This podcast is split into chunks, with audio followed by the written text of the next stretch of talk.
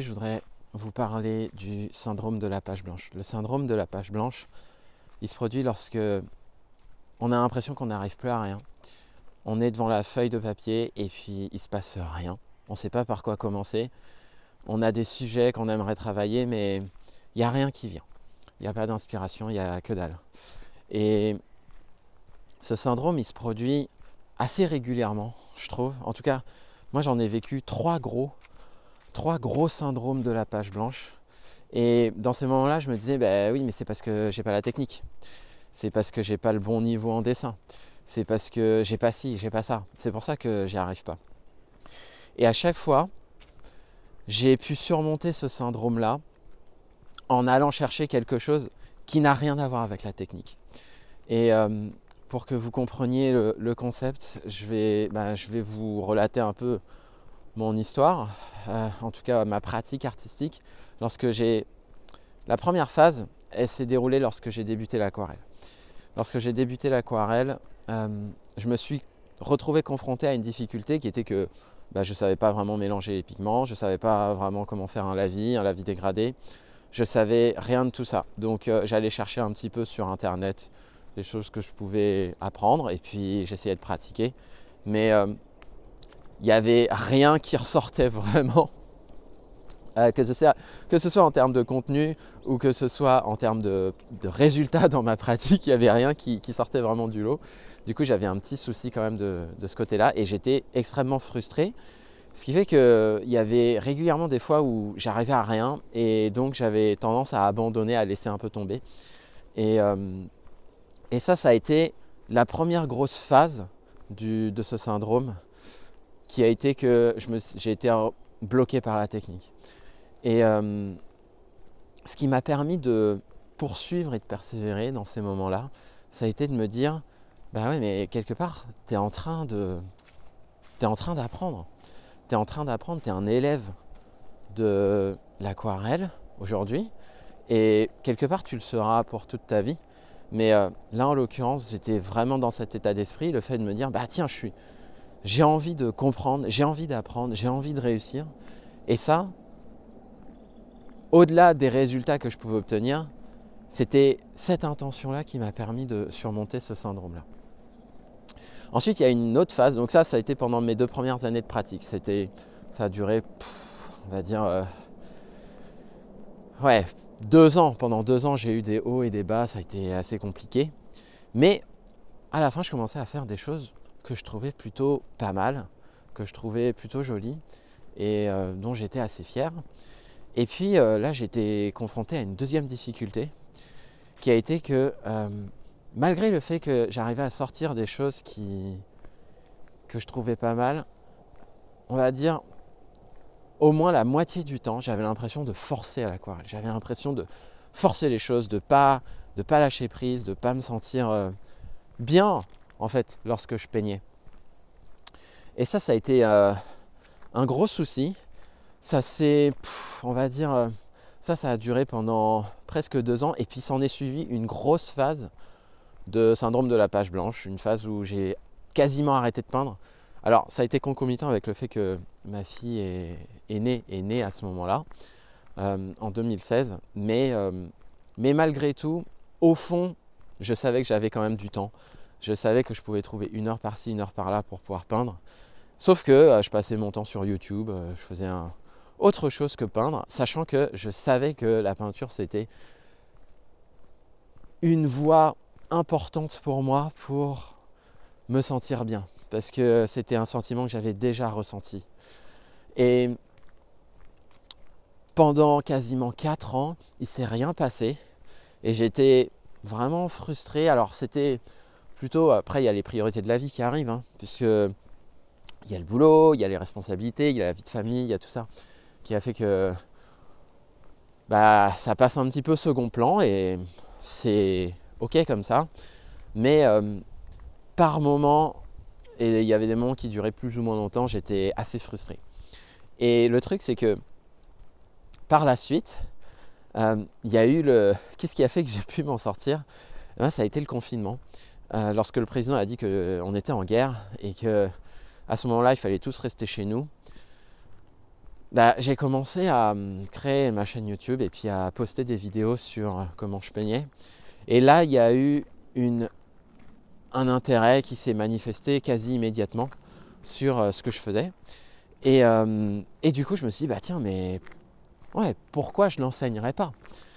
Hum, à partir de ce moment-là, il y a eu une nouvelle énergie qui est née.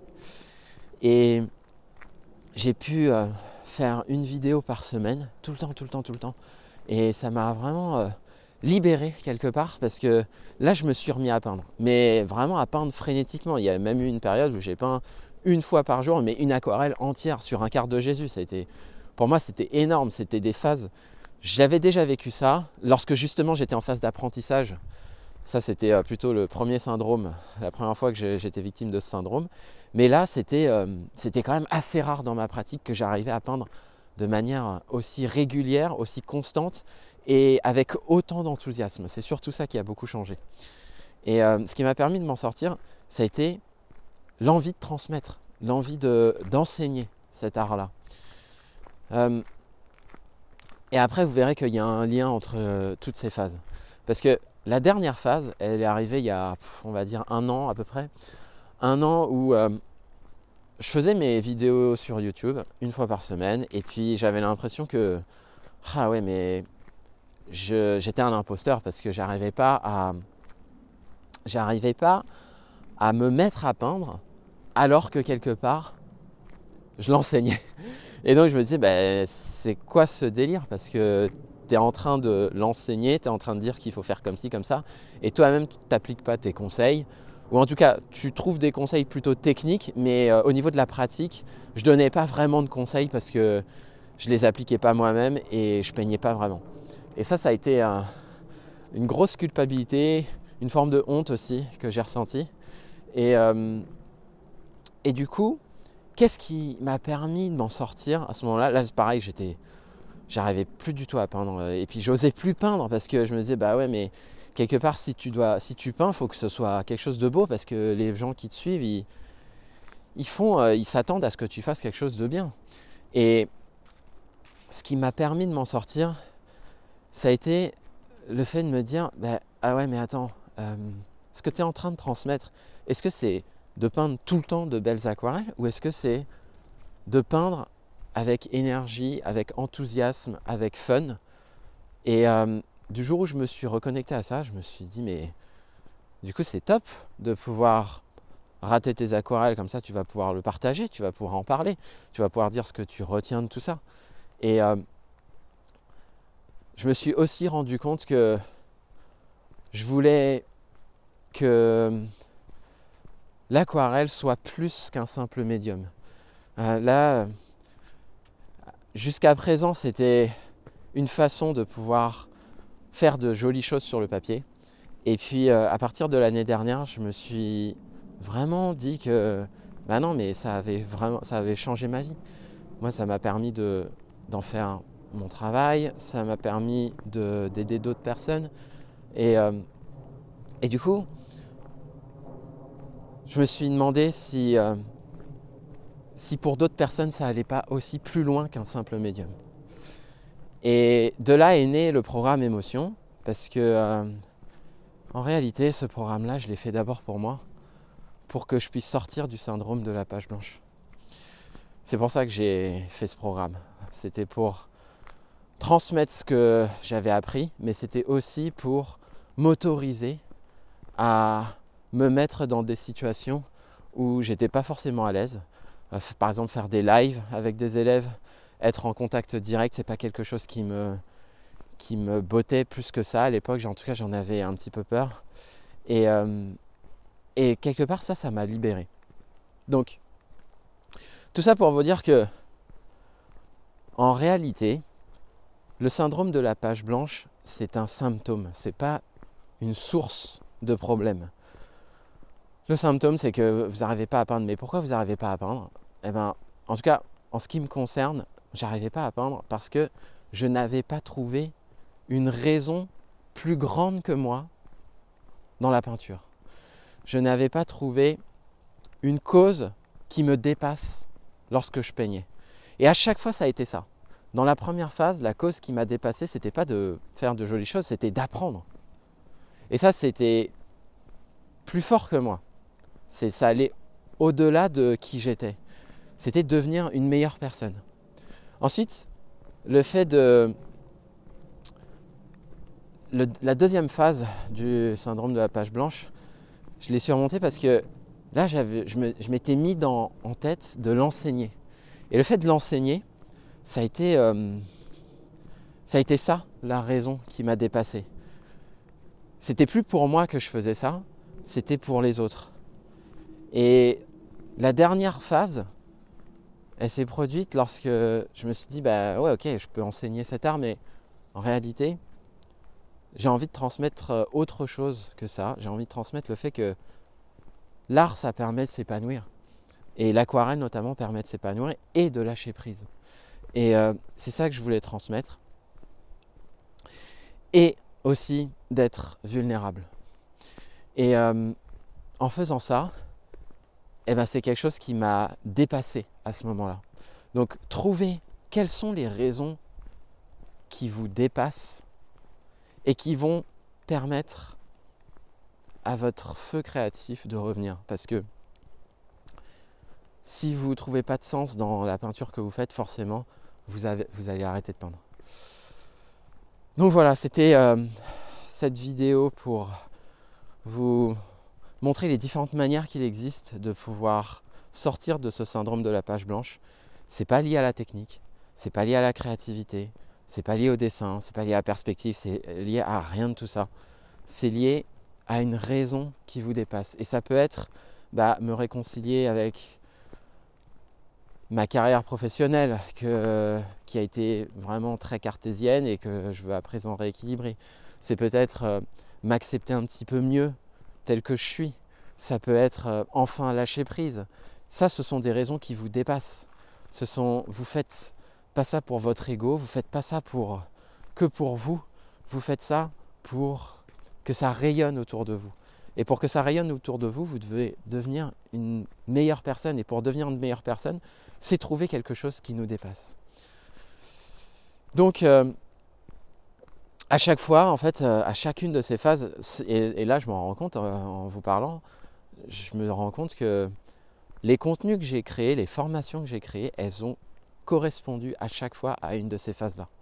La première phase qui a été la phase d'apprentissage, eh ben, c'est la formation initiation que j'aurais aimé avoir à l'époque. Et qui permet de savoir faire des lavis dégradés, de savoir mélanger les couleurs, de faire des jolies aquarelles.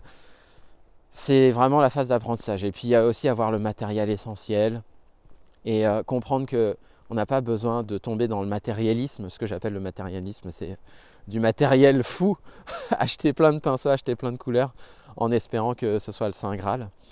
Euh, voilà, ça, ça a été la formation initiation. Et ensuite, il y a eu cette phase où j'arrivais pas à lâcher prise, j'arrivais pas à, me dire que j'allais. J'arrivais pas à, peindre de manière fluide et apaisée. Et ça, ça a été la formation fondation. En fait, la formation fondation, c'est un approfondissement des techniques qui vous permet de lâcher prise, de d'écouter l'aquarelle et de voir ah en fait elle fonctionne comme ça l'aquarelle. Elle se déplace de cette manière et moi, je ne peux pas contrôler tous les pigments, mais je peux influencer leur mouvement, leur déplacement. Donc, ça, ça a été euh, la deuxième phase, de me rendre compte que l'aquarelle était plus qu'une simple technique, c'était aussi un moyen de lâcher prise, et ça, c'est la formation fondation. Et la dernière phase, qui a été de me dire, l'aquarelle, c'est pas, bien sûr que c'est une technique de peinture, oui, ça permet de lâcher prise, mais au fond, ça permet surtout de se réaliser et de s'épanouir. Et ça, c'est la formation émotion. C'est mon programme d'accompagnement que j'ai créé ben, il y a un an et qui permet de, de vraiment changer la manière dont on se voit, la manière dont on perçoit notre art, de mieux s'accepter tout en racontant nos propres histoires à l'aquarelle. Donc là, on est plus Autant les deux premières formations c'était de la reproduction d'aquarelle, autant la dernière on est plus sur de la sur euh, de l'interprétation de nos propres photos, de vos propres photos, de mes propres photos. On est vraiment là-dessus, on est sur de la créativité, mais on est aussi beaucoup sur ce qui se passe là, ce qui se passe dans notre tête. Donc euh, c'est marrant de voir que en fait chaque produit que j'ai créé correspond à une phase dans ma vie qui a été euh, qui m'a permis de surmonter cette phase-là. Et, et c'est pour ça que bah, aujourd'hui je, suis quand même assez fier de, des produits que j'ai pu créer parce que avec le recul je me rends compte qu'ils étaient tout à fait cohérents à chaque niveau de conscience que j'avais et à chaque époque de ma pratique artistique. Donc voilà, j'espère que cette vidéo vous a aidé et puis euh, je vous dis à très vite.